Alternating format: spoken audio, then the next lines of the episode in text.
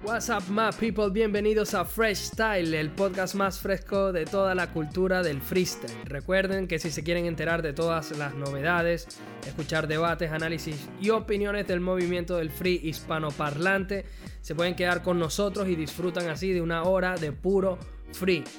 De momento estamos disponibles en Spotify, en Google Podcast y Anchor.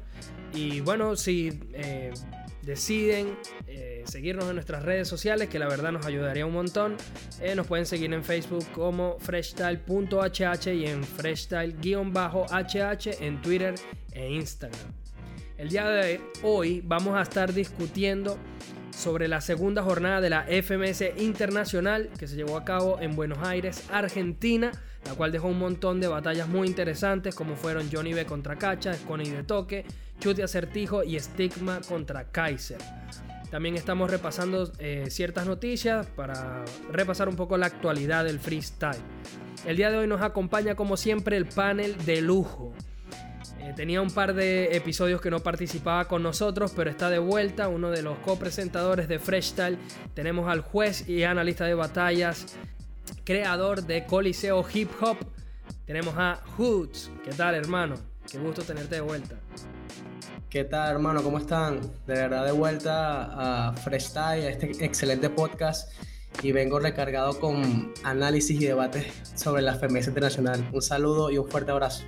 Así es. Bueno, también tenemos al freestalero de la escena Maracayera. Fuerte en esos punchlines, en las respuestas. Está molesto por un tongo que le metieron por ahí en una competición importante. Sigue ahí todavía echando humo. Pero tenemos a nada más y nada menos que el Mata Titanes. Muñoz. Epa, mi gente, buenas noches. Por acá Muñoz. Y con nosotros también tenemos por segunda vez, ya no está de estreno, ya perdió la virginidad de los podcasts. tenemos con nosotros al analista de batallas, tiene más de 300 batallas puntuadas en su cuenta de Twitter. Y síganlo que recientemente se abrió un canal de YouTube. Tenemos con nosotros directamente desde España a Kun. ¿Qué tal hermano? ¿Qué pasa, gente? Mucho gusto. Eh, otra vez aquí, segundo programa, con muchas ganas y, como siempre, pues encantado de estar también con Muñoz y con, y con Hoods. Un placer. Seguro, yo como siempre me presento, mi gente, soy el presentador del programa, me presento, soy el presentador, eso suena un poquito raro, pero yo soy Jay Oli y vamos a arrancar de una vez con las noticias y empezamos con la escena venezolana. Summer se coronó campeón de Gold Battle tras vencer a Chan. Chan que había ganado recientemente la final nacional de Red Bull en Venezuela, que se conoce eh, como la No se aceptan pollos. Y bueno, con esta clasificación de Summer eh, a la final internacional de Gold Battle va a acompañar a Gaviria, o sea que Venezuela va a tener dos representantes venezolanos en Gold Battle este año, ya que Gaviria es el campeón defensor de este título, ¿no? Y también hablando, eh, sumando un poco más de la escena venezolana, Letra se coronó bicampeón de BDM, ya se le había negado precisamente en esa final contra Chan en la No se aceptan pollos, eh, pero esta vez sí la ganó tras haberle ganado a Luca, que es un freestalero, una promesa eh, del, del, cual ya vamos a estar hablando en un futuro, pero que hizo un muy buen papel tras llegar a esa final y bueno, así tenemos el bicampeonato de BDM de Letra. También chicos, eh, más noticias sobre esta competición que se llama Titanes del Freestyle, la cual ya habíamos mencionado en previos capítulos del podcast. Y es que no solamente el roster nos había ilusionado mucho, sino que ahora eh, resulta ser que va a ser eh, de parejas o de duplas la competición, en las cuales ya han sido anunciadas duplas como Asesino y Cacha, Dominic y Sara Socas, Balleste y Jace, Yartzi Lobo Estepario, Stuart con Lancer Lirical y Necros con Sony. Eh, unas cuantas duplas que la verdad dejan, bueno, eh, la expectativa alta respecto a lo que vamos a ver. Se están viendo muchas competencias de, duplas este año, ¿no, Hoods? Eh, viene la God Level All Star, ahora Titanes. Bueno, mira, es muy cierto eso de verdad que si te pones a ver, da mucho, mucho de qué pensar, ¿no? Sobre, sobre, sobre estas competencias que se, que se están dando en este año. Y bueno, si nos vamos al lado eh, más, de, más de público, claro que sería una excelente eh, experiencia ver ese evento o ir a esos eventos, más que todo por estas duplas, porque si te pones a ver es diferente, porque digamos que estamos viendo eh, duplas que, que no se esperaban, duplas Sí, que inéditas, ¿no? al momento de, de- de- de publicarlas tú dices, wow, un asesino con cacha, jamás que se, o sea, jamás se pensaría eso, quizás Claro. alguien pensaba igual asesino con Chuti o asesino con Johnny Beltrán, cuando de repente ves un Necro Sony y dices, wow, o sea, no es como la, no es como la All Stars, que ya tú sabes que tú esperabas parejas o duplas que tú dices, bueno, si van a, a emparejar este con este, este con este, no, ahí, así es como tiene que ser estos eventos, me estoy explicando, parejas que las personas no, no esperen, que el público diga, wow, mira, sí, eh, vamos a ver cómo se desenvuelven estas parejas, qué pueden aportar, qué contenido pueden soltar, cómo se pueden combinar. Y eso es lo que uno espera, tanto el expectante y del, ahora del lado, digamos, crítico, eso es lo que siempre buscamos en estos podcasts. Yo pienso que eso lo que va a llamar es más al público, más al expectante, más al espectador de poder comprar esas entradas, de ir a, de esos eventos, de poder formar parte de lo que sería este nuevo movimiento de titanes del, del freestyle. Y de verdad que en lo personal me parece excelente, me parece que esta organización está haciendo algo más allá de lo que, de lo que se tiene que hacer, no como está haciendo nor- normalmente este, Urban Rooster o esas competencias que ya sabemos eh, de, de de antemano lo que hacen. Y ahora con esto nos da unas expectativas nuevas, nos da como que decirte esa, ese morbo de, de- de- de que llegue ese momento para poder escuchar cómo se enfrentarán estas duplas. Claro que sí. Eh, Kun, ¿te gustan las competencias de, de pareja o te gusta más ver a los, a los MCs batallando individualmente? Eh, sí, me gusta tanto eh, competición individual como competición por parejas, porque al final eh, pienso que el freestyle no importa ya si, es, si estás solo o con otra persona. Es más, lo bonito de competir con otro freestyler es que un poco lo que ha comentado Hoods, de que tú tienes que intentar averiguar con el otro gallo eh, cómo puedes llegar a combinar ambos estilos, lo que creo que es algo muy interesante, cuando, por ejemplo, te sale una pareja, eh, por ejemplo, como Stuart y Lancer, que creo que es una pareja que tiene un poco de misterio cómo se podrían combinar, pero que creo que puede salir un resultado muy bueno. O Dominic Sarasoka, que también es como que, en mi opinión, tienen como dos estilos bastante distintos, ¿no, Muñoz? ¿Una pareja que te haya gustado, algo que quieras destacar de la competición? Yo en lo personal siempre voy a preferir más compe- así competencias individuales. Mm. Obviamente no me voy a quejar si sale una así en duplas, pero ya es por gusto propio que prefiero individuales. Ahora, con lo que vemos de Titanes del Free, me parece una excelente idea lo que, lo que nos han dado, ya que estamos viendo dos estilos diferentes en cada pareja, como es el ingenio, por así decirlo, de Stuart con el flow de Lancer. También eso que me habías dicho que está Sony Necros, o así es lo que había escuchado, en Sí, el cual sí, sí. también está el flow el flow de Sony con el con la agresividad de Necros y pienso que esas competencias así en duplas son las que más llaman la atención porque ahí ves como que lo mejor de cada de cada dupla y que traten de complementarse Claro. Bueno chicos, ya ahora sí vamos a entrar al grueso del debate, a lo que la gente estaba esperando de verdad. Vamos a hablar de esta segunda jornada de FMS Internacional, la cual como ya mencionamos previamente se llevó a cabo en el Club Hípico de Argentina en Buenos Aires. Nos dejó cuatro batallitas eh, bastante interesantes, vamos a entrar de una vez a, debatirlas. Eh, de arranque quiero dejar mi opinión chicos que esta jornada a mí me parece que estuvo un poco por debajo de las expectativas, al menos a nivel de enfrentamientos. Creo que el público se, se comportó de una muy buena manera.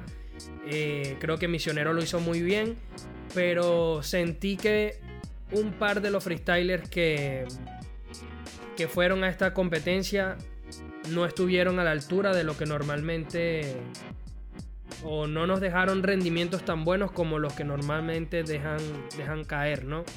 Opinión personal, obviamente. Eh, sería interesante debatirlo con ustedes a ver cuál es su opinión.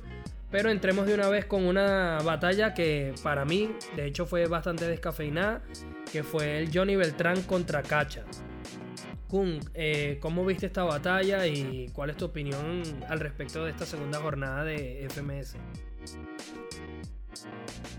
Eh, bueno, creo que comentamos ya en el podcast pasado que Cacha no tiene un estilo eh, definido ni tampoco marcado. Entonces, cuando destaca, como siempre lo hace, en todos los puntos y un poco por encima, no es que lo haga a nivel espectacular, pero creo que en esta ocasión no pudimos ver eso, todo lo contrario, vimos un cacha bastante eh, perfil bajo y sin mucha rima espectacular, a comparación de, por ejemplo, Johnny, eh, que sí que tuvo bastantes rimas bastante más interesantes que Cacha y creo que supo encontrar más el cómo atacar a Cacha.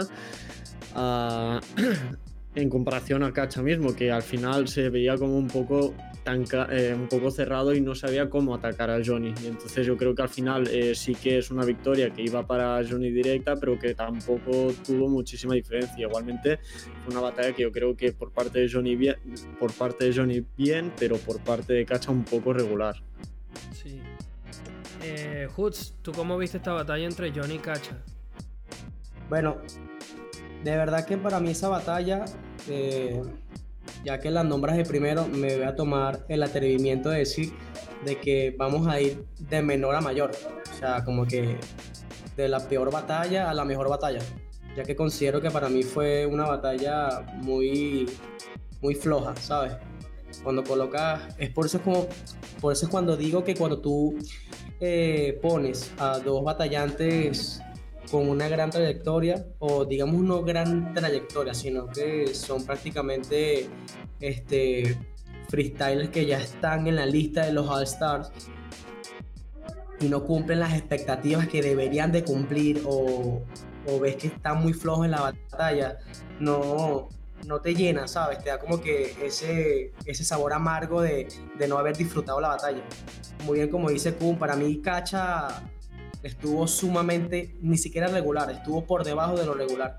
Cacha, pienso que ya está utilizando el doble tempo como un mecanismo de defensa que ya la gente como que solamente, digamos, la gente que está de espectadores dicen, wow, sí, doble tempo, wow, pero ya por ejemplo nosotros, o quizás me tomo el atrevimiento de decir nosotros, pero ya como que lo ve como que algo más, ¿sabes? Algo más del montón, algo que ya se está viendo como que mucho, el cacha lo utiliza demasiado, ajá, esta vez utilizó que el doble tempo lo hizo más largo, pero es que ya eso lo habíamos visto ya, ya en, en otros freestylers, ¿sabes? Nosotros queremos ver cosas nuevas y siento que que Cacha cuando él tenga su propio estilo, porque esa sería la palabra, su propio estilo, es cuando él va a poder destacar en una competencia internacional. ¿Me explico? O pueda marcar eh, algo. Pero siempre, o sea, si sigue como está, créeme que va a seguir siendo el mismo Cacha regular, el mismo cacho con sobre tempo, el mismo cacho que piensa que, que, que, lo está haciendo bien, pero su mente o, o, o, digamos que su orgullo no le deja ver que tiene que evolucionar eh, su modo de, de, de freestylear. Y bueno, con Johnny B, de verdad que regular. O sea, le ganó a Cacha porque simplemente Cacha no estuvo bien, así de simple. Pero para mí la batalla fue totalmente bien evaluada, directa para, para Johnny B. y bueno, como dice Pum, en realidad no, hubo tanto, tanta la diferencia, pero para mí. Hoods, perdona. Eh, creo que la ganó Cacha. Creo que fue réplica y la ganó Cacha la réplica, ¿no?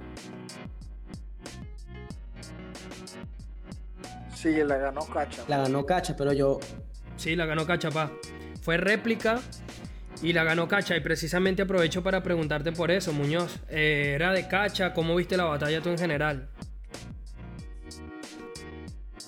Bueno, yo de las cuatro que habían, para mí fue la más floja de esa noche y si algo podemos decir del freestyle es de que siempre tienes que estar evolucionando y lo bueno del freestyle es de que no te tienes que esperar las cosas, para que todo sea así espontáneo al momento, pero ya con las batallas de cacha yo ya las veo tan predecibles, o esa es la sensación que tengo, porque ya cuando sé de que es una batalla de cacha, es aprovecharse el localismo, sea donde está, me quiere el público, me siento mexicano, me siento chileno, o bueno, ahí en Argentina obviamente iba a estar diciendo ahí de que vamos a enseñarle que somos un país distinto.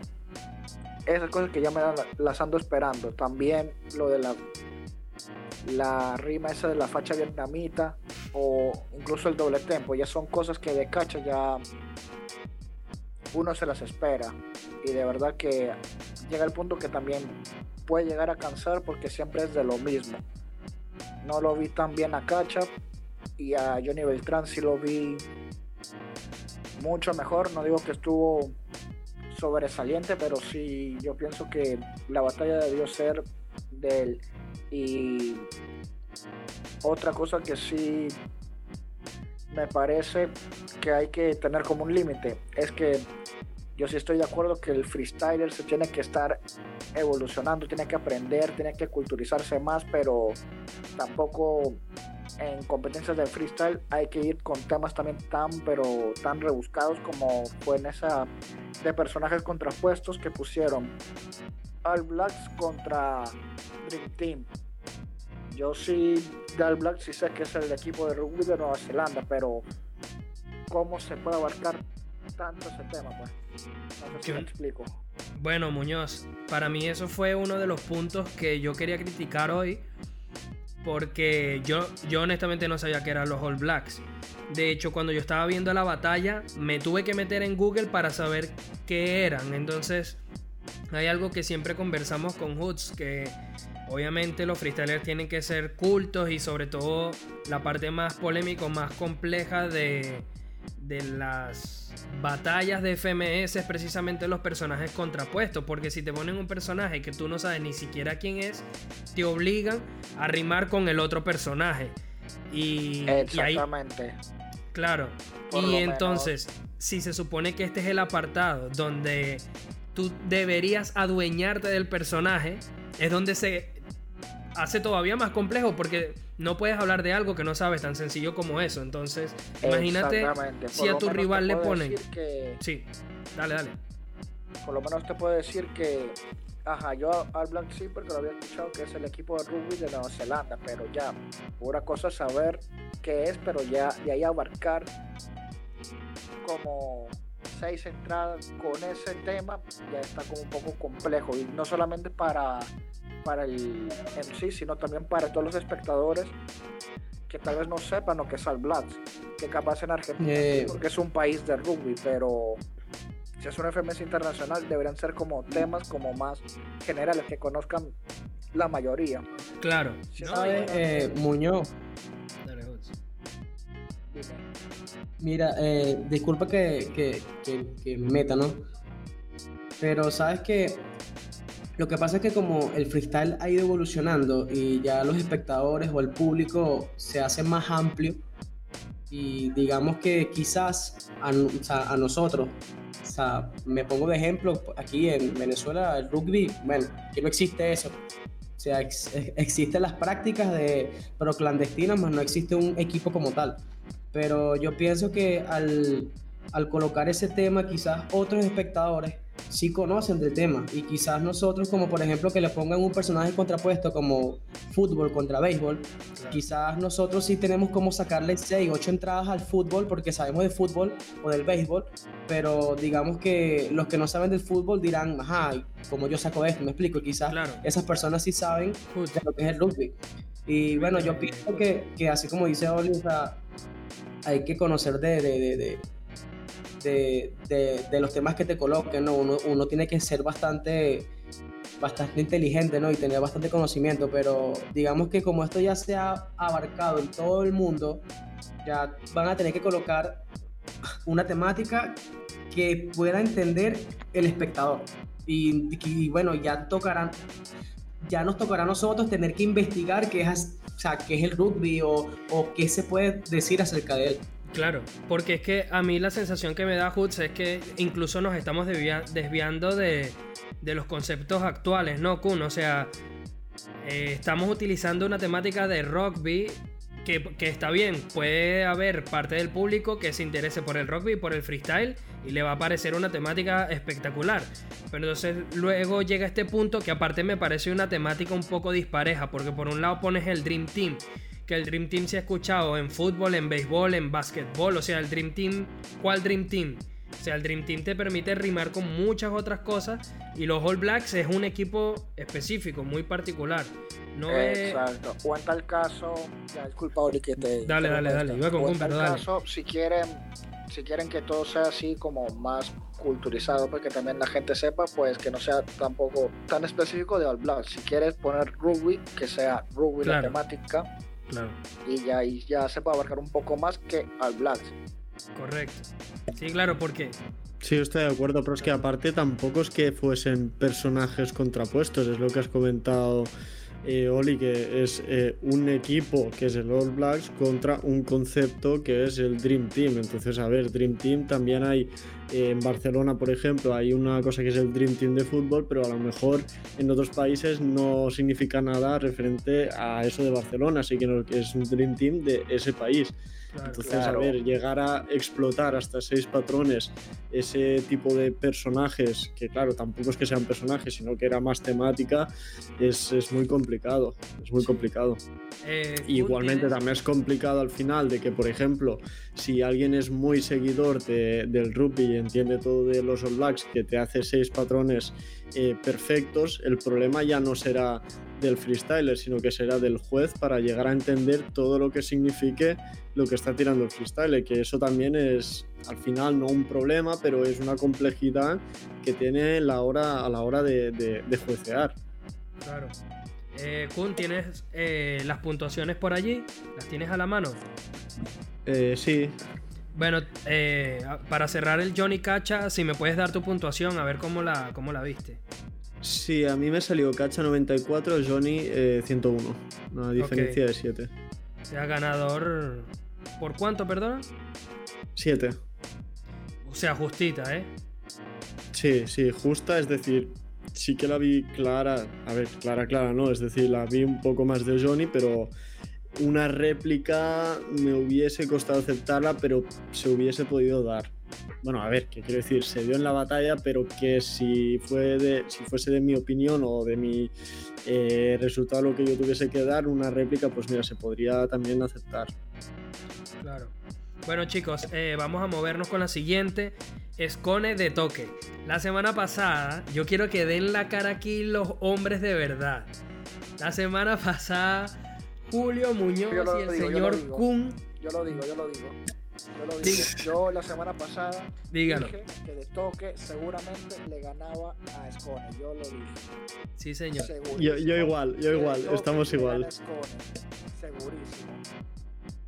Ahora, que haya pasado una vaina distinta puede ser, pero yo sí estaba seguro en ese momento y no me arrepiento. Ahora que, que Scone haya hecho lo que hizo y de toque lo que hizo ya es distinto, pero yo sí lo admito. Bueno, Muñoz, ¿cómo estuvo la batalla? Empezó primero con un de toque que venía como que cebadísimo, andaba como emocionado, con ganas de entrar, ese bife inicial.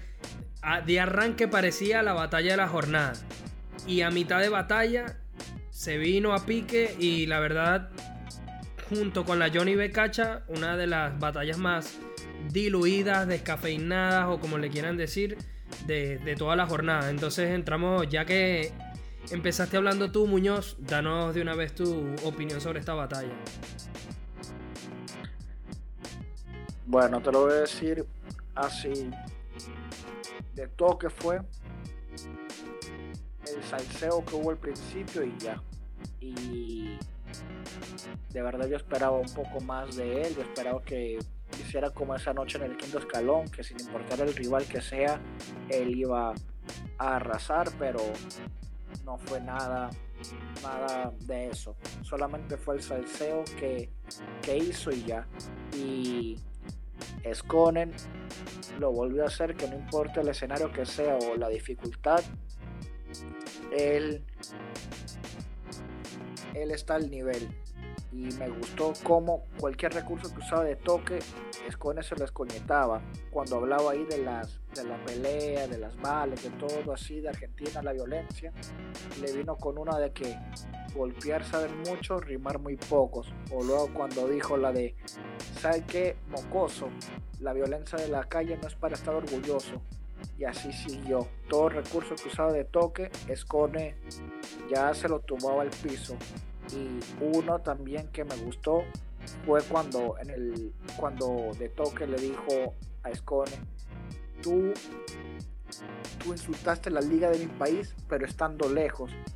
Y en la siguiente que le tocó a Escone, le dijo, tu país, tu liga es una mierda. Ahora qué excusa me pones ahora, que también fue algo brutal en el momento y de verdad Escone estuvo muy bien, el, el resultado más que justo, ya que más que decir. Y algo que también me quedo es eso, que es puro, que es freestyle, que quieren dar un espectáculo, que tal vez al principio empezaron con ese salseo, con ese pique, pero ya luego se vio que todo solamente lo que pasa ahí se queda ahí y se vio como es Connie y esto que luego se dieron un abrazo y que hay que quedarnos también con eso, de que no hay que pensar de que porque se estén insultando así o uno está más agrandado que el otro, hay que darnos cuenta que es el personaje, que no es la persona en la vida real. Y que lo que pasa en el escenario se quede en el escenario. Así es, mano, así es. Bueno, Kun, ¿cuáles eh, fueron tus puntuaciones? ¿Cuál fue tu evaluación? Evaluación, perdone. eh, ¿Cómo viste la batalla en general? Y bueno, Eh. también preguntarte por algo, perdona que te interrumpa, es que se clasificó Chuti, que lo vamos a evaluar en la siguiente batalla, se clasificó Bennett, se clasificó Escone y hasta ahora el único español que no se clasificó fue RC. Está un paso por encima el freestyle español del resto. Esa es la conclusión a la que podemos llegar. Uf, eh, pregunta bastante complicada. Eh, no creo que esté por encima, simplemente creo que los, las batallas se han dado así. Eh, no, no por el hecho de que actualmente España tenga más puntos por, por los que han ganado pues Chut y Escone eh, y Bennett signifique que sea mejor el free de, de España, sino que al final pues así se han dado las batallas.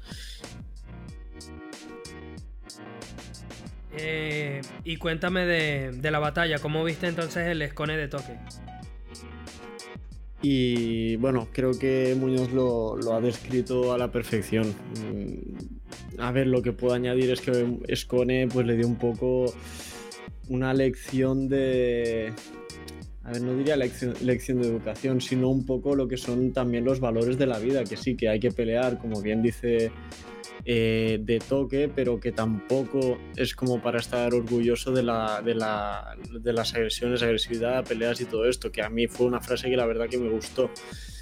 Eh, y más allá de eso es lo que ha dicho Muñoz, me repito, que es que ha definido muy bien la batalla. A mí me salió Escone directo también por 11 puntos, o sea, tampoco no es una diferencia que dices, hostia, es una paliza de Escone por, eh, por parte de Escone, sino que es una batalla correcta y estuve superior en todo momento y así fue. Se mantuvo todo el rato esa diferencia lineal de, entre los dos gallos y, y ya. En ningún momento pareció que Escone se pusiese por delante o pudiese a lo mejor llegar a un- al resultado que tenía Escone, sino que todo momento era Escone por arriba y de toque por abajo. Sí. Eh, Hoods, eh, para culminar con esta batalla, tus opiniones. Ok, eh, mira, sabes que cuando, cuando Kun empezó a hablar, o sea, quiero acotar algo gracioso. Hice mi gesto de cuando improviso, de, de- de que tengo una respuesta súper súper buena y ya quiero que llegue el momento pa- para lanzarla, ¿sabes? Ujú.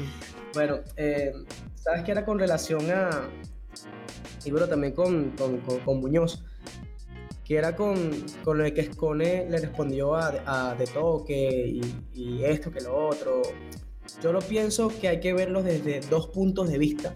Porque digamos que quizás la vida de Toque fue muy distinta a la de Escone.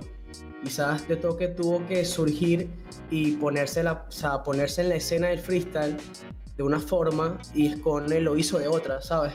Y digamos que de toque quizás sí lo hizo por las calles, me explico. Entonces es lo que, o sea, desde mi punto de vista, claro está, o sea, yo hablo desde mi punto de vista como evaluador, como analista, de que quizás de toque dio a entender lo que él hizo, ¿sabes? Lo que él peleó, lo que él luchó para poder llegar hasta allá. Él dio a flote o, sacó a relucir un pedazo de, su interior y Scone aprovechó respondiendo de un pedazo de, su interior. Lástima que de toque fue el que empezó y Scone fue el que, el, el que aprovechó de esa forma. Pero viendo desde dos puntos de vista, para mí simplemente se están atacando de la forma en como lo hizo, porque de toque podrá, o sea, pudo haber dicho eso, o podrá decir eso en futuras competencias y, futuras batallas. Pero es que es como dice Muñoz, de toque después de cada batalla, de toque es, una, un, un profesional, tiene ética, es una buena persona con valores, con todo, este, digamos como, como, como decimos aquí, con todos los juguetes para formar parte de lo que sería un All-Star. Me estoy explicando, al igual que todos, también es Cone también y todos esos freestylers que tienen ese nivel, ¿no? Pero yo pienso que que eso no fue lo que, lo que determinó la batalla, ¿no? Claro está que Scone tuvo por encima de Toque unos, unos cuantos puntos, pero en lo que a mí respecta, este, eh, esa, ese momento de la batalla no fue el factor que, que, que pudo haber colocado a, a, Scone por puntos más arriba que, que Toque. Sin embargo, es mi opinión. Y aparte también quiero aprovechar eh, con, con, lo que le preguntaste a, a, Kun sobre si España es el mejor país en lo que se viene de freestyle, ¿sabes? Pues, en mi opinión, yo pienso que no puedes o no se puede evaluar en este momento debido a que los freestylers de España, los de Argentina, los de México, los de Chile no son los mismos. ¿En qué sentido? digamos que si nos ponemos honestos o si me pongo honesto, España es el que tiene los freestylers más completos. Me explico. Digamos los más este, competidores. Si te pones a ver México, el único bueno en lo coloco así y respetando a los demás competidores, asesino en México. En Argentina es Woz o Papo o De Toque. En Chile, Teorema, o sea, Kaiser y Nitro, pero Teorema es el que está en la punta, porque si hablamos de México, también, también podemos colocar a lo que sería Asesino, podemos colocar mm, a Lobo Estepario o a Johnny Beltrán, pero, pero, eh, vamos a España. Más allá de los, de los líderes, de las cabezas de cada liga. A ver, yo les preguntaba esto porque, en mi opinión, yo sí creo que el freestyle español, a menos. Eh, a nivel de contenido, si está, por ejemplo, uno o dos pasitos por delante del resto de las competiciones. No sé si esto se debe a que ya tienen más tiempo adaptados al formato FMS o, o, no sé, diferencias culturales o son más cultos que el resto. Por ahí también de la misma forma digo que creo que en Latinoamérica se tiene más diversidad de estilos y a nivel de flows que en España. Porque creo que en España todo el mundo acota de la misma forma. Siempre es como que barra, barra, barra, punchline. Y son muy ingeniosos, como por ejemplo Blon, que es brutal a nivel de frases. Pero cuando de repente lo ves en una base distinta, o sea, Blon siempre rima igual. Y está brutal porque siempre rescata muchos puntos cuando nos referimos al formato FMS. Pero siempre le falta puesta en escena. Y por ejemplo, cuando lo vimos en Pangea con Bennett, o fue con Bennett, sí. Em, lo hicieron bien, sin más, no lo hicieron tanto. Y por ahí otras duplas que tuvieron un poquito más de flow. Está muy bien el ingenio, está bien el contenido. También, obviamente, cada freestyler tiene su propio perfil. Y eso hay que aceptarlo, obviamente.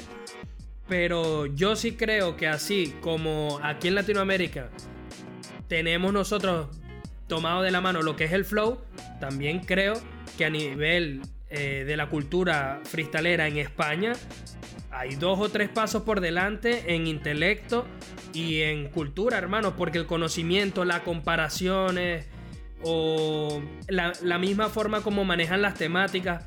Algo que yo vi sobre todo en, en, esta fecha de, de, FMS es que hay muchos freestylers latinoamericanos que cuando te ponen el hard mode o el easy mode, que te ponen la palabra, te ponen, qué sé yo, sorpresa. Y tú ves que la primera barra, eh, la terminación es esa, ya tú sabes cuál es el punchline. Ya tú sabes cuál es el punchline, porque va a rimar con sorpresa en la última barra. En cambio llega Chuti y te ponen, o bueno, pongo este ejemplo de Kaiser.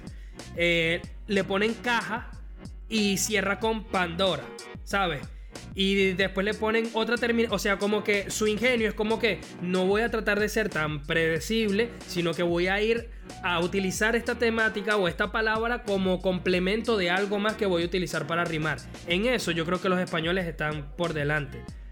Y bueno, lamentablemente no se me ocurrió como otro ejemplo más que el de Kaiser, pero si revisan las batallas se van a dar cuenta de que, de que es así. Yo entiendo, sí, entiendo, entiendo tu punto de vista. Claro. Pero este, lo que pasa es que yo, como lo he dicho anteriormente, para mí el freestyle es de días. O sea, de cómo te pares ese día, cómo te levantes ese día. Y si nos, si, o sea, si nos ponemos a analizar, a debatir eh, en la God Level, España no ganó ninguna, y entonces si España es el mejor, porque me explico, o sea, yo pienso que simplemente cada freestyler tiene lo suyo. Entonces, por los momentos, no, no se puede dar un concepto o, digamos unas estadísticas de que España es el mejor país en freestyle. Me explico, porque no sé, claro, sin ofender. Para mí el freestyle de España no es el mismo de que de Venezuela, ¿sabes? No sé, yo siento que aquí el freestyle de Venezuela es más urbano no sé, no, no sé si, me, si me doy a entender. Es como más de calle, me explico, porque aquí no sé cómo, cómo, explicar, pero... Sí, es como, yo, yo, creo que entiendo tu punto, eh, es que es como el freestyle español está como muy estudiado y muy preparado para que sea muy igual, es como decía eh, Oli, que dice es barra barra barra punch, pero es barra barra punch, pero mucho más, eh, con mucha más imaginación, es decir, se, se, tiene varios puntos de vista en cuenta a la hora de tener que rimar con una palabra en vez de decir como por ejemplo caja. Hostia, yo también cuando rimó Kaiser dije rimará con Pandora y no falló. Entonces es como sí que a lo mejor en España se da como una segunda vuelta a las palabras más que en otros países, pero claro, al final yo creo que es España a lo mejor sí que puede tener más calidad en eso pero a lo mejor Argentina eh, le da una vuelta de flow a España o a lo mejor México también en cuanto a punch es mejor que España. O sea, al final yo creo que cada país es bueno en un tipo de punto diferente. En este caso España, pues a, lo mejor a nivel de imaginación y darle vueltas a las temáticas y palabras puede llegar un poco más allá que en otros países que en cambio pueden darle la vuelta eh, a nivel de de estructuras, por ejemplo, a nivel de métricas, eh, Chile, por ejemplo, también creo que es mucho más fuerte que, España, que a lo mejor tiene menos representantes con buenas métricas, creo yo. Pues Exacto, o, sea, bueno, para darle el, como que el toque final, para mí cada, cada país tiene su disciplina, ¿sabes? De manera de, hacer las cosas. Por eso es que digo que por los momentos no se puede dar una definición o una conclusión de, de cuál es el país con, con mejor freestyle. Claro, claro. Bueno, yo lo planteaba como a nivel de conclusión tras los resultados vistos. Pero obviamente, muchachos, le estaba poniendo ahí un poquito de picante para sacarles un titular, ¿vale? Que hay que ponerle ganas a esto. Bueno, miren, vamos a, a seguir, voy con Muñoz. Mira, eh, y en caso también no podemos decir que es el mejor. Eh, una cosa también que me Dale. poner es que no podemos conocer de qué país es el mejor por este FMS internacional, porque también hay que darnos cuenta de que no están todos los países, solo están cuatro. Bueno, obvio, obvio. Obvio, obvio. Es cierto, es verdad. Todavía hay países que, no forman parte de esta competición. Voy contigo, Muñoz. Eh, nos quedan dos batallas por revisar. Eh, chute acertijo. ¿Cómo viste esta batalla? Yo rápidamente comparto mi opinión. Me pareció un chuti bastante superior a acertijo. Acotando sobre todo en el hard mode cada dos barras que me pareció increíble. Eso es una de las características que yo veo eh, como de mayor nivel de élite de un freestyler. Cuando un freestyler me puede hacer punchline cada dos barras, a mí me parece espectacular. Eh, y bueno, un acertijo que honestamente me parece que rapeó muy bien, pero que bastante predecible en, mucho rato. No sé si se bajoneó, estuvo como muy neutro. ¿Cómo lo viste, Muñoz? No, como tú lo dices, así es como yo vi la batalla Chuti, que estuvo bien en todas sus líneas, que lo vi un poco más conectado, con un poquito más de puesta en escena, en el cual podemos destacar también su, su minuto con la temática de Maradona, que yo pienso que uno de los mejores que he visto. Y parte de acertijo es lo que tú dices, él estuvo bien, claro, a veces como un poco más predecible, pero me gustó también su puesta en escena, su actitud, como decía las cosas. Y una de las rimas que se destacan de él que me gustaron fue la que dijo de la FMC España es como un centro comercial, porque no importa el producto que escojas, el resultado siempre va a ser igual, que para mí estuvo brutal. Así que en resumen podríamos decir que la batalla no fue así como de un 10 que fue épica, pero sí, sí podemos decir que estuvo entretenida. Correcto. Bueno, eh, como se habrán dado cuenta ya, escogí las batallas en ese orden porque creo que vamos, tal y como lo había mencionado Hoots, de menos a más. Eh, Kun, si tienes tus puntuaciones y quieres compartir también con nosotros un poco cómo fue este chute acertijo. Sí, eh, bueno, rápidamente creo que a nivel de espectacularidad de batalla no fuera más espectacular para nada. Lo que me pareció espectacular fue un poco eh, el nivel que demostró Chuti. A mí personalmente eh, me encantó. Como has dicho, tuvo doble punch en muchas de las barras. tuvo unas referencias brutales, pero espectaculares que incluso yo como español eh, me costaba incluso llegar a entender alguna, no muchas, pero algunas sí que tuve que estar como después cuando volví a analizar la batalla, porque lo, lo hago en directo y después lo vuelvo a hacer por separado para analizar las frases. Entonces ahí analizando las frases tuve que buscar y, e incluso no era ya ni doble sentido, sino que había eh, frases con triple sentido. ¿Vale? Por ejemplo, la de doble tempo y eh, nos enviaron a tres cuartos cuando se lo dijo en referencia, esa frase me pareció espectacular. Entonces eh, hizo unas referencias que yo creo que incluso el público ni llegó a celebrar en muchísimas ocasiones, pero que en sí eran frases impresionantes. Entonces eh, yo creo que el desempeño de Chuti en, esa batalla estuvo espectacular. Eh, a ver, yo... Si, quieres, podrías... Disculpa que te interrumpa. Si quieres, podrías decir o explicar cómo fue esa de las tres cuartos para aquellos que tal vez no lo hayan captado del todo, pero que tú sí la, sí la lograste entender, que era como con un triple sentido, como has dicho. Sí, uff, a ver, explicarlo ahora en directo es un poco complicado y largo. Es más, estaba incluso pensando hacer un vídeo solamente para analizar esta frase. Porque creo que tiene mucho, mucho juego que dar. Y además, yo cuando puse un tweet eh, diciendo que lo que dijo Chuti, es decir, esta frase, y hubo varias gente que me comentó que no entendía la frase y, otra gente que comentaba diciendo lo que significaba la frase y de esta gente que contestó había tres personas que decían cosas diferentes. Es que ya no es ni triple sentido, no es sentido, nos vamos a cuatro sentidos diferentes, porque al final es, se puede coger de muchas formas. Entonces, yo no sé por qué intenciones iba la frase, pero. Yo, como lo, yo como lo interpreté es que el, tres cuartos es como una forma de, compás, ¿no? Como una forma de ritmo para, para una forma para construir el ritmo. Yo esto lo sé porque en algún momento fui beatmaker. Eh, que te permite precisamente eh, hacer un tempo un poco más rápido pero más abierto y que precisamente permite que se desarrolle el doble tempo. Pero Chuti quiso decir tres cuartos como diciendo de tu liga es tan mala que mandaron tres posiciones número 4, ¿me entiendes? O sea, no mandaron un top, no mandaron un número 1. O sea, pensar en eso me parece una, una locura. Eh, yo esa la entendí en el momento, pero fíjense que la que no entendí en el momento fue una todavía más simple de entender, que es cuando él utiliza la temática de Maradona y dice, solo te puede dar réplica Maradona desde el palco. Y yo cuando la escuché, yo dije, no, no entiendo esta frase. Y, y luego llega es que Maradona tiene una imagen en el pasado mundial que sale como celebrando un gol con las manos cruzadas en el pecho.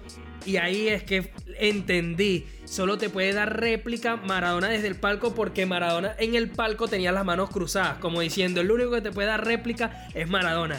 En el momento yo no entendí esa frase y yo la puntué en vivo. La primera vez que la escuché le puse un 1. Y luego cuando me doy cuenta lo que hizo, que empieza todo el mundo a comentar las frases, que yo digo, este tipo es un animal. O sea, ¿cómo se le ocurre hacer esto? Y eso es freestyle puro, porque es imposible que te hayas preparado esa frase, te ponen. Eh, sí, dale. Me da bronca, disculpe la palabra, gente. Dale, Me da mucha bronca ser el último en hablar sobre esta batalla, porque todo el mundo se habló sobre el minuto de Maradona de la temática y eso, y de verdad que para mí fue lo mejor de la batalla, ¿sabes? O sea, si el hard mode, si el easy mode, si todo lo que hizo Chuti estuvo bien, y o sea, para mí el momento de la temática fue lo mejor, y tú lo estabas dando, o sea, tú lo estabas conversando, Oli, cuando ese hombre, claro, a diferencia mía, fue que cuando ese hombre dijo la rima de Maradona, sobre que Maradona solamente te puede dar réplica desde el palco, yo le puse cuatro. O sea, eso fue instantáneo. Yo tuve que automáticamente parar la batalla y volver a escuchar esa rima. Porque fue impresionante, ¿sabes? Y es como tú dices, fue freestyle puro. O sea, eh, ahí, ahí es cuando tú te pones a ver de que Acertijo lo hizo bien, pero es que lamentablemente Chuti estaba modo Chuti. o sea, porque no es modo Dios, modo Chuti. O sea, ya es algo que es impresionante y aparte que también como terminó esa temática con que claro que yo soy Maradona porque mi puntaje me lo pone mi dorsal. O sea, ¿qué te Sí, pasa? fue- ¿Qué, fue te brutal. pasa? ¿Qué te pasa? ¿Qué te pasa? ¿Qué te pasa cuando, cuando tú dices una rima así, o sea, de una temática? Porque es que no es algo como que, por ejemplo, lo que siempre dicen de Maradona, ¿no? Que te metes líneas de coca o que porque no cruzaste esta línea. O sea, me estoy explicando lo básico. Pero ojo, Hoots, Sí, pero la que le tú- dijo a Acertijo de que te va a pasar la nariz por la cara fue espectacular. ¿Saben por qué lo dijo, no? Saben que Acertijo recibió una puñalada en la cara y él tiene una Sí, línea, una- tiene sí. como una cicatriz. Y Chuti le dice como que eh, si Maradona te ve, te pasa la nariz por la cara porque tienes una línea. O sea, hermano, el tipo tiene un ingenio que No ya, o sea, apaga. ¿Cómo? Está loco, Está loco. está loco. Es que está loco Muñoz. O sea, Kun, Oli, eh, Muñoz, Chuti está loco. O sea, O sea- es que no hay explicación, no, no, no, no la hay, porque es que tú, es que tú hasta podrías acusarlo a él de, de que eso estaba escrito, pero es que cómo, cómo, cómo va a ser escrito si era una temática. Claro. O sea, ahora que la, que la analicé bien, ahora que me la explicaron bien, me recordó a esa final internacional del 2017 en el cual contra Yankee One le pusieron ahí la imagen de un cerebro Mm. y Chuti le dice, tú te vas de la competencia como un rayo. Sí. Y yo, pero ya va, pero si es cerebro, ¿por qué hablas de rayo? Pero ahí veo bien la imagen luego. Y es que en la imagen donde estaba el cerebro se veían unos rayos también. Muñoz, Está loco. esa frase, yo recuerdo haber visto esa batalla y haber dicho, "Mm, esta rima no estuvo tan buena. Y no fue sino hasta que de toque salió en, en la radio. No sé, no sé si se llamaba DAM en aquel entonces, pero este programa de radio se que conducía. Dan. Sí, bueno, Mufasa con Juancín y Villan. De toque va y explica la rima. Y ahí es que yo digo, wow, o sea, esto yo en el momento no lo entendí. Y yo creo también que esa rima marcó un antes y un después, no sé si estarán de acuerdo conmigo, en el freestyle. Porque a partir de allí empezó como el gestito este de que se pasan como que los deditos por la, por la cabeza, como diciendo, entiende la que tiene doble sentido. Y ahí es que empezaron a hacer frases mucho más complejas de lo que se veía hasta ese entonces. Que también les comento, chicos, hay un tema que tengo por allí marcado. En la última nacional de Red Bull, Blon dejó un montón de frases doble sentido y acotó mucho punch cada dos barras. Y mucha gente dijo que sus batallas no fueron tan buenas. Y sería bueno hacerle un repaso a esas batallas porque la verdad fueron bastante mejores de lo que la gente dijo. Pero bueno chicos, se nos está acabando el tiempo y nos queda la última batalla que tuvo un veredicto bastante controversial y Hoots nos la va a presentar para analizar los tongos. Así que suéltalo, Hoots. Bueno, vamos a mi sección, a la sección que le gusta a la gente. bueno, miren, eh, así como muy bien lo dijo Oli, ya que nos queda por analizar solamente la batalla de Kaiser contra Stigma, yo la, yo la coloco aquí en la sección de tongos debido a que me parece una falta de respeto. Lo voy a decir así. Falta de respeto lo que le hicieron a Stigma de darle la batalla a Kaiser directo. ¿Sabes? Eh, si mal no recuerdo, el veredicto era este, dos Stigma, un Kaiser y dos réplicas. No me acuerdo el mm. veredicto. No fue réplica, chicos. O sea, sí, fue réplica, obviamente fue réplica, pero la decisión fue dos réplicas, un Kaiser y dos de Stigma, eh, de los cuales Strimo y si mal no recuerdo, eh, eh, no me acuerdo el otro, Strimo votó por, por, por, por, Stigma, el único que votó... Eude Cristofebril, Strimo. Sí, Tata también estaba. Tata Falta un chileno, ¿no? Ah, no, chileno, ya está. Mexicano. Eh, Danger. Danger. Ajá. Ah, sí, mexicano, sí. Bueno, eh, Strimo y Danger votaron por Stigma. Eh, Eude votó por Kaiser y lo que era este Tata y, y el otro que se me olvida, Christopher Bill, votaron por ah, Febril votaron por por réplica. Mira, eh, no sé, yo te lo digo de esta forma. Para mí en el Easy Mode y en el Hard Mode eh, no hubo tanta diferencia, eh, fue parejo, en mi opinión. No hubo tanto así, digamos, algo que, marcara la, diferencia entre los dos. Pienso que al momento, en cuando se llega a la temática, los dos saben manejarla muy bien. quizás Stigma la supo manejar un poquito más pero digamos que eh, no, no, tan alto. En los personajes contrapuestos sí se dieron bien, o sea, sí se, se atacaron bien, pero aquí es cuando venimos a la controversia, cuando venimos al minuto libre. ¿Ok? Eh, vamos a empezar con el minuto libre de Stigma, perdón, de Kaiser. Sí, sí, sí estamos muy, muy claros de que Kaiser hizo un buen minuto eh, sobre todo mencionando que la FMS en México era Asesino y sus acompañantes, que fue una rima brutal.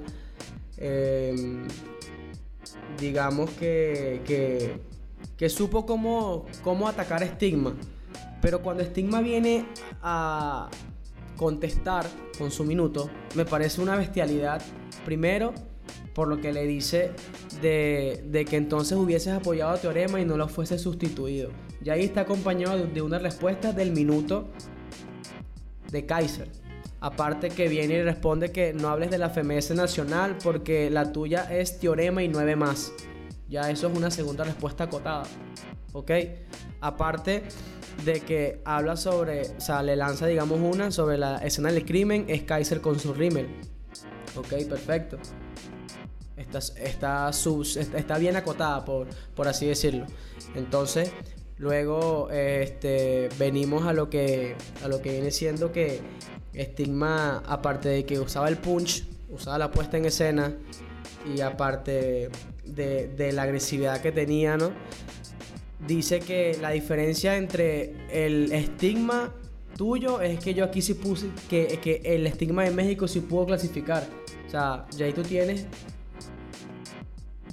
algo, algo que, que, que está acotando, ¿no? Más respuesta. Y aparte de que trae a ese hijo de puta que yo lo mato en su terreno. Mira, y tienes otra ahí también. Y aparte que dio un mensaje muy bueno de que la plaza sigue viva. Me estoy explicando, o sea, dándole a entender de que él está transmitiendo el mensaje y la agresividad que él aprendió en las plazas montado en una tarima. O sea que eso él no lo cambia.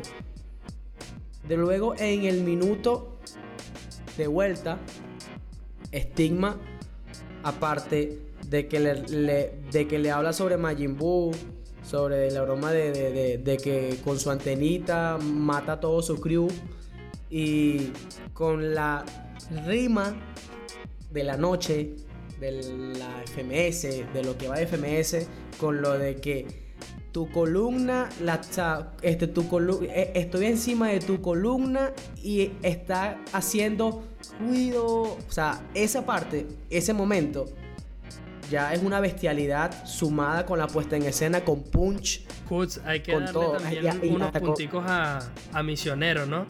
Porque es que fue Misio el que, el que la clavó, o sea, leyó el momento perfecto y no dijo tiempo, dijo ruido. O sea, se veía ya lo que venía. A lo mejor quizás ya lo tenía pactado con Stigma, no sabemos. Pero fue el punch definitivamente no sé, Eh, ¿tienes este, ¿tú sabes que, esta batalla? Sí, a mí me salió con 15 puntos de diferencia Stigma de Kaiser. Em, y, o sea, para lo último, ok, para lo último, para acotar, es que cuando volvemos al minuto de respuesta de Kaiser, básico, me explico, básico. No con un contenido, digamos, bueno, porque ya con lo de Majin Buu, lo de que te comiste todo el chocolate, me parece una ridiculez. Este, más que gran contenido, digamos, eh, buen entablado, pero con muy poco punch. O sea, digamos que con lo básico. Y ya eso ahí le puso unos cuantos puntos por, por encima a, a Stigma. Aparte de que Stigma en el 4x4 lo cerró de que de que ahora vieron de que yo tenía razón. Todos me subestimaban y di tremendo batallón. O sea, ya con eso, tú cerrando ese, ya eso es el broche de oro, ya eso es el cierre, me estoy explicando. Ya eso es ya tú dando a entender de que ya, bueno, mi misionero, levántame la mano porque ya yo gané esta batalla, me estoy explicando. Es más, yo ya, o sea, sin tener mi puntaje eh, listo, ya yo sabía que era directa para Stigma y cuando después pongo el resultado veo que tengo 15 puntos por encima a Stigma, yo digo, wow. Y hay algo que, que, también quería acotar que era con, con referente a, a, Misionero y es algo muy cierto, ¿no? Es un tema personal, una opinión personal, pero Misionero pone a ganar a quien quiere, ¿sabes? No sé si me estoy dando a entender con lo que estoy diciendo. Porque un host forma parte fundamental en una batalla, ¿sabes? Con los gritos, con esto, con lo otro, animando al público. Y si te pones a ver, Misionero sabe cuándo gritar y poder y, alarmar al público y, hacer que el público se meta de lleno con la batalla o se meta de lleno con el freestyler. Y en ese momento ya Misionero ya le había dado la batalla a, a Stigma en mi opinión. No sé si la comparten, pero ya Misionero ya había colocado ya a Stigma como el ganador, porque era algo sumamente lógico, ¿no? Y cuando yo veo el veredicto y veo la réplica, ojo, claro, ya en la réplica mi estigma, eh, estigma bajó mucho porque ya tuvo un patrón donde, donde dijo este, Hugo Sánchez y mató a esta chilena. O sea, no rimó para nada y, o sea, para mí son cero puntos. Y a pesar de que Kaiser no fue contundente, sí terminaba sus patrones bien y eso digamos que lo hizo merecedor de la réplica. Pero para mí es una falta de respeto ver como alguien que considero que fue la mejor batalla que se ha dado hasta ahora, lo digo así y me meto en ese, en ese problema, lo digo así para que la gente lo escuche y, con el respeto de ustedes. Para mí fue ha sido la mejor batalla hasta ahorita en la FMS Internacional y viendo que Stigma dio ese nivel, le dan una réplica y aparte de que Stigma viene y pierde, me parece una falta de respeto porque aquí no se están jugando unos puntos, se están jugando una clasificación. No es como que Stigma viene y dice, ok, bueno, en la próxima jornada me bato con, con, con, con otra, con, con, otra gente, con otro batallante y listo, pues mis puntos, recupero mis puntos. No, aquí ya, ya Stigma está eliminado y pasa Kaiser. Me estoy explicando, aquí es una clasificación a algo importante. Y que los jueces hayan hecho eso. O sea, para mí, no. Para ti era directa de estigma entonces. Eh, solamente quiero acotar algo a lo que dijiste, que Stigma todavía tiene la posibilidad de clasificarse en el próximo corte que hacen en la FMS Internacional, si queda entre los cuatro primeros puestos. Eh, pero obviamente tiene que volver a pasar por otra clasificatoria. Pero quitando esto, dejándolo a un lado, eh, Muñoz, eh, si nos puede dar tu síntesis de la batalla. Yo solo te puedo decir que México en todo este tiempo se ha visto como la liga menos competitiva. Y ya después de lo que pasó en España con, con Asesino, que obviamente es Asesino, Raptor también, que ahí nos dan a entender un poco que, que, que a México se está dando la altura ya con Estigma. Me lo acaban de confirmar. Estigma ya me dijo que México son, es mucho más que solo asesino y que cualquiera de ellos puede dar un batallón donde sea. Si se mantienen así y siguen con esta constancia, ya estos participantes son para tomarlos más en cuenta. Y me alegro, a pesar de que haya perdido, me alegro mucho por Estigma porque él llega como, por así decirlo, el más débil y se fue dando uno de los mejores batallones y uno de los desempeños más notables que he visto en internacional. De acuerdo contigo. Kun. Eh, a ver, voy, yo voy por parte rápidamente. la batalla yo eh, la, la, voté dos veces como siempre, en directo y después en vídeo, ¿de acuerdo? Está en YouTube, en vídeo. En directo sí que al principio me dio réplica y después al hacerla por YouTube me dio batalla directa de, de, Stigma, ¿vale? Ya una vez analizado en, en, más detalle, pero sí que al principio me dio una réplica. Lo que sí que no está en nada de acuerdo y que también me parece una falta de respeto, como decía Hutz, es que en la réplica se diese batalla directa para Kaiser, cuando ahí realmente sí que me pareció que era réplica sí o sí. En ningún momento me parecía que, era batalla para Kaiser. Ahí sí que no estoy nada de acuerdo con el jurado. Eh, por otro lado, yo quiero hacer un, mm, comentar un punto de que Cetic me has dicho que tiene que clasificar entre los cuatro primeros y eh, ahora recordemos que la próxima batalla que tiene en FMS México es contra Asesino. Entonces yo quiero un poco poner al aire la, pregunta de cómo será el, rendimiento de Cetigma eh, contra Asesino cuando se vean las caras. Es decir, ¿mantendrá el nivel con el que estuvo eh, peleando contra Kaiser? ¿O veremos un Cetigma que, que, va a bajar un poco su nivel y, vamos a ver un resultado pues que en principio parece ser lo que tenga más números que, que tenga que pasar, ¿no? Yo creo que ahora es un poco el, el la incógnita que tenemos ahora para, para ver de qué, qué, va a pasar en esa batalla, porque realmente si vemos que le da pelea, le dio pelea a Kaiser en el nivel que lo vimos y que puede darle a Asesino en FMS, le, que le puede quitar una réplica o incluso ganar, eso ah, no sé qué va a pasar, pero quiero decir, eh, puede que ahora estemos ante un momento en que Cetigma se pueda llegar a colocar ante eh, el top de, de México actualmente, si sigue con este avance, porque recordemos que entró en FMS México, nadie daba nada por él y ahora miremos dónde está, ¿vale? Y por último quiero eh, hice un poco un recuento de los puntos que, lleva cada país eh, en formato FMS, ¿vale? Lo, victoria directa 3, eh, victoria con réplica 2, réplica con derrota 1 y derrota directa 0, ¿vale? Entonces a mí la clasificación que me sale por países actualmente es primero España con 9 puntos, segundo México con 7 puntos, tercero Argentina con 5 puntos y cuarto Chile con tres puntos. Entonces, eh, viendo donde estamos viendo ahora mismo a México, yo creo que no, o sea, para nada nadie esperaba eh, encontrarse en esa, en esa situación. Entonces yo creo que México para mí, eh, en lo que es la FMS internacional hasta las dos fechas que hemos visto, yo creo que es la más sorpresa. Y un poco la decepción, ya que estamos comentando esto, creo que es Chile porque está con tres puntos, uno de Nitro, dos de Kaiser, que el de Kaiser pues ya hemos comentado que es un poco polémico, por lo que realmente no debería ser ni tres puntos, entonces eh, es una, una FMS internacional con muchas sorpresas, creo yo, y creo que muchas positivas. Y aquí mis puntos. Eh, mira, este, yo no... Es la sensación que me transmite a mí, pero yo, yo pienso que se le dio más a Kaiser por el hecho de que no querían dejar a ningún competidor chileno fuera, porque si no era para Kaiser, hubieran sido, ya hubieran sido tres de México y cero de Chile. Bueno, pero al final tienes razón, Muñoz, y estoy de acuerdo contigo y a lo mejor por ahí el jurado eh, tuvo cierta tendencia al votar, porque es cierto, la batalla de Kaiser, en el momento en el que se da, ya Acertijo había sido eliminado. O sea, el único chileno que quedaba en pie era él.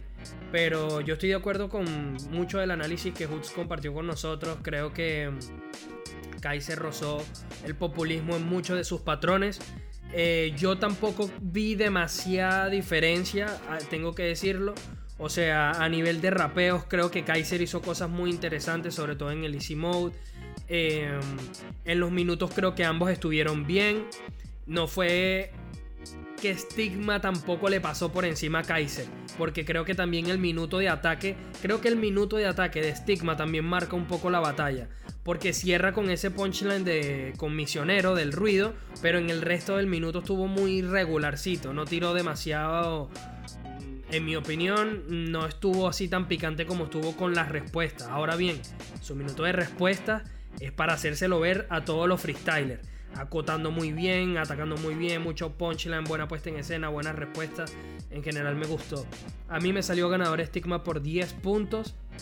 Eh, concuerdo con Hoots. Bueno, para dar mi puntuación, raramente a mí me salió una batalla por encima de los 100 puntos. A mí me dio Kaiser 100 puntos y Stigma 110. De verdad, una batalla que disfruté muchísimo y que me pareció que por lo menos a nivel de puntos ambos supieron eh, cómo utilizar bien el formato y dieron un batallón. La batalla que más he disfrutado hasta ahora, junto con la Stigma Bennett de estas dos jornadas de FMS. Em, pero en general me llevo chicos, todos estamos hablando de estigma y estoy de acuerdo con Hutch en que, en que debió haberse la llevado a estigma. Creo que todos coincidimos en eso. Pero yo tengo que decir que Kaiser hizo una muy buena batalla también. Y es raro porque Kaiser a veces da mejores batallas fuera de Chile que dentro de Chile. Y la última eh, imagen que yo me eh, que yo me llevé de Kaiser en una batalla internacional fue en la God Level y honestamente fui uno de, los que, de los que lo cuestionó y dije, ¿será que Kaiser ya alcanzó su techo? ¿Será que se estancó? Me lo preguntaba porque honestamente sus rendimientos no me habían llenado y me pareció que no estaba ofreciendo nada nuevo. Y verle así contra Stigma la verdad me dio mucho gusto porque creo que, que va a dar de qué hablar. Pero definitivamente la sorpresa fue México y fue Stigma y ojalá que se clasifique. Que también cuando Hoots mencionó sobre el tema de los puntos de cada FMS, que me pareció un muy buen acote, también eh, caí en cuenta de algo, chicos. Eh, como Asesino ya se clasificó y, y Raptor se clasificó, eh, para la próxima clasificación ya no se toma los primeros cuatro, porque seguramente Asesino queda entre los primeros cuatro y se empezaría a clasificar desde el segundo. O sea, ya automáticamente tenemos un quinto puesto en la clasificación.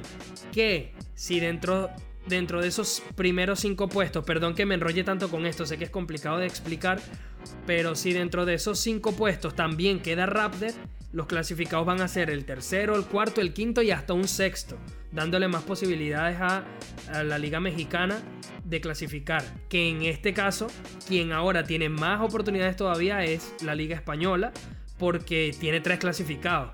Entonces van a empezar a contar a partir del cuarto en la próxima temporada. Entonces, datos muy interesantes que nos dejan para allá cuando vuelva el segundo corte de la FMS Internacional. Eh, bueno chicos, ya hemos llegado lamentablemente al final de este podcast. Queremos como siempre agradecerles por su tiempo y recordarles eh, que nos pueden seguir en Facebook como freshtal.hh y en Instagram y en Twitter como freshtal-hh y allí encontrarán todos, todos los links a Anchor, Spotify, Google Podcast y todas las plataformas en las que estamos. Ya empezamos a subir videos a YouTube. Les vamos a dejar el link en nuestra página de Instagram, así que vayan a visitarlo. En nombre de Muñoz, recuerden que lo pueden seguir en redes sociales como munoz.99. Eh, en nombre de Kun, recuerden seguirlo en su canal de YouTube. Tiene muy buenos análisis, muy buenos videos. Mi gente, vayan y véanlo, no se los pierdan. Eh, lo tienen como Kun, ¿no? En, YouTube, Kun, K-H-U-N-N. Y lo pueden seguir en redes como Kuncito. Y tenemos a Hoots también, en nombre de Hoots. Tenemos a, en redes sociales como hoots.chhh. Yo soy Jay Oli, mi gente. joli.rap en redes. Y bueno, nada, síganos allí. Agradecido de tenerlos una vez más. Y nos vemos en la próxima. Stay fresh.